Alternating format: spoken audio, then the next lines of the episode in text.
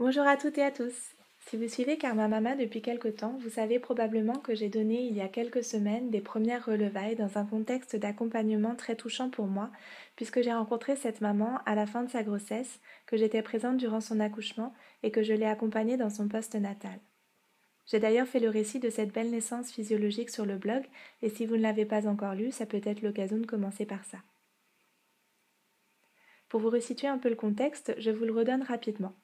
Cette maman m'a été présentée par sa sage-femme, qui pensait qu'elle pourrait bénéficier d'une doula, car elle se trouvait en toute fin de grossesse et se préparait à accoucher loin de son mari, resté en Inde, faute de papier lui permettant de la rejoindre ici, en France. Elle projetait une naissance physiologique, et c'est à la base sa sœur ou sa mère qui devait l'accompagner à la maternité et la soutenir durant la naissance. Mais sa sœur avait peu, voire aucune connaissance autour de l'accouchement, et n'a pas pu se rendre au cours de préparation avec elle, et sa mère avait prévu de se rapprocher géographiquement autour du terme, mais évidemment rien ne pouvait garantir que le bébé ne naîtrait pas avant sa venue, ce qui n'a pas loupé. Bref, la naissance s'est super bien passée. C'était un beau moment intense, émouvant et puissant, à l'image de ce que cette femme souhaitait pour elle-même et pour son bébé, avec une merveilleuse équipe de sages-femmes, sa sœur et moi-même à ses côtés. Le papa était évidemment présent malgré la distance, au téléphone et en visio dès que le bébé a été parmi nous. Et ça y est, bébé était là. Puis les premières heures et les premiers jours se sont écoulés, avec les hauts et les bas que connaissent les toutes jeunes mamans, les remous de l'allaitement, les montagnes russes hormonales et les apprentissages nécessaires autour du nouveau-né.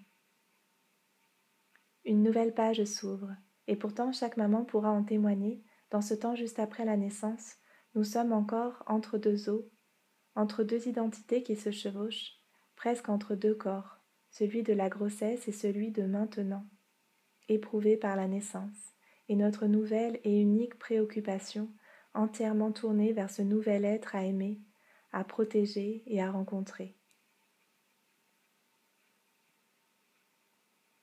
Dans ce temps de vulnérabilité, de transformation et d'apprentissage, je crois que les femmes et les parents ont plus que jamais besoin de soutien et d'accompagnement, de s'entendre dire que tout va bien, qu'ils font bien, qu'ils peuvent s'écouter et se faire confiance.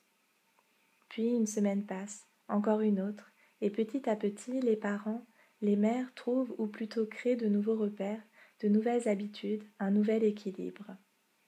Le temps de la rencontre, le temps de la naissance se ferme pour laisser la place à une nouvelle étape qui s'ouvre en grand et se déploie devant nous, celui de la vie avec un bébé. Ce temps entre deux peut être doux, remuant, chaotique, exalté, inspirant, fatigant, bouleversant, lumineux.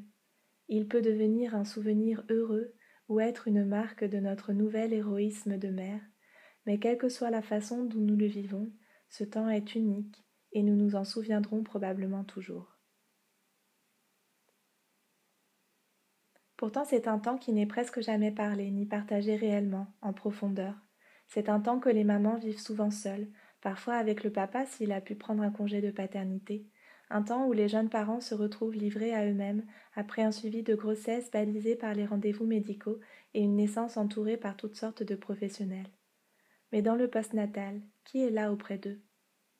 Certaines sages-femmes qui font le suivi global et mériteraient beaucoup plus de reconnaissance pour leurs services précieux, et les doulas, les accompagnantes périnatales. Les doulas, les accompagnantes qui téléphonent, qui visitent, qui apportent des petits repas, une écoute et, si c'est demandé, seulement si, des propositions qui peuvent aider les, jeunes parents. Les doulas qui prennent soin de cette nouvelle maman. Comment se quitte-t-on quand on a vécu la fin de la grossesse auprès d'une future maman qu'on l'a accompagné dans la naissance et que l'on a été le témoin privilégié de sa transformation, de son chemin de maternité. C'est la question que je me posais quand est venu le moment de notre dernier rendez-vous prévu avec cette toute jeune maman un mois après la naissance de son bébé.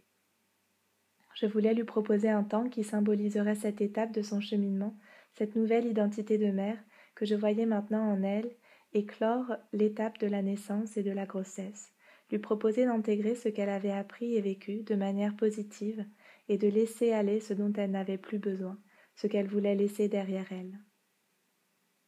J'ai alors pensé à cette cérémonie de relevailles et je l'ai appelée le jour même pour savoir si ça lui faisait envie, si elle sentait que ça pouvait lui faire du bien, et elle a été OK tout de suite.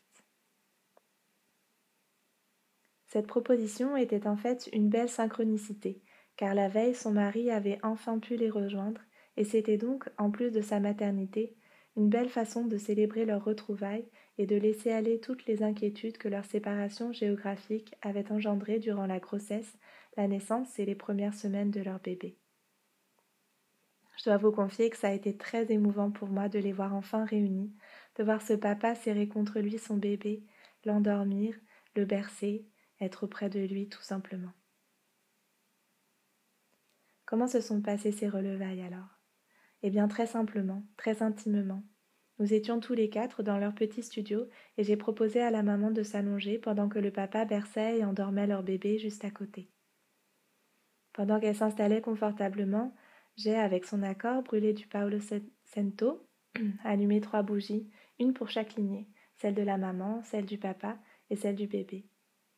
Au milieu des trois bougies, j'ai déposé un quartz rose, la pierre de l'amour et de la maternité, pour nous accompagner dans ce moment. J'ai commencé par lui proposer un serment de bassin à l'aide d'une grande écharpe, puis je me suis installée, j'ai enduit mes mains d'huile réchauffante et j'ai commencé à masser ses pieds en accompagnant mes gestes d'une méditation guidée, l'amenant à se détendre, à se relâcher, à libérer les tensions, à se recentrer et, petit à petit, à glisser dans un état méditatif pour laisser aller toutes les inquiétudes passées et ouvrir avec confiance et sérénité cette nouvelle étape de sa vie. Je ne sais pas combien de temps a duré ce massage. Je me laisse moi-même porter par l'énergie du moment. Tout ça se fait de manière assez intuitive finalement. Et à ce stade, je ne vois plus le visage de la mère, je suis absorbée par le massage. Je laisse mes mains être guidées par les sensations sous mes doigts. Tension, souplesse, petits nœuds et relâchement.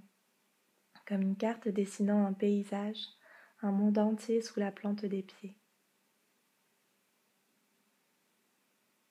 Et puis vient le moment où le massage prend fin, où je sors moi-même de mon rituel et où je pose les yeux autour de moi. La maman, le papa et le bébé s'étaient endormis, complètement apaisés, complètement sereins. C'était vraiment beau. J'ai éteint les bougies, j'ai observé le ciel par la fenêtre, grand bleu, et je me suis dit que je voulais me souvenir longtemps de ce moment-là, de cette famille endormie, de cette émotion que je ressentais juste là, à la fois de joie, de sérénité et de gratitude. Une émotion qui me chuchotait que cette pratique-là, j'allais désormais l'intégrer à mes services, que c'était ça aussi que je voulais offrir aux femmes qui deviennent mères et que j'ai la chance d'accompagner sur ce chemin. Voilà, ce récit de relevailles touche à sa fin. La maman s'est réveillée doucement quelques minutes plus tard. Nous nous sommes serrés dans les bras et nous nous sommes dit au revoir. Évidemment, nous savions l'une et l'autre que nous pourrions nous revoir, faire appel l'une à l'autre, et que notre histoire commune n'est pas nécessairement finie, mais de façon subtile et symbolisée par ce moment de relevailles, je sens que désormais, c'est avec cette nouvelle identité de mère que nous nous reverrons. Une identité qui, bien sûr, est toujours en construction, en cheminement, qui se superpose et ne remplace pas notre identité de femme, mais que je trouve beau et parfois aussi aidant de célébrer de cette façon, ou d'une façon qui nous est propre si les rituels ne nous parlent pas. J'espère en tout cas que ce récit vous aura plu, et si vous voulez en savoir plus sur les relevailles que je vous propose, vous pourrez trouver sur le site toutes les informations nécessaires. Pour ma part, je vous dis à très bientôt sur les réseaux sociaux, sur ailleurs, sur euh, ailleurs, oui, enfin dans la vie, euh, sur le podcast, euh, partout, ça vous plaira. Je vous embrasse et prenez bien soin de vous.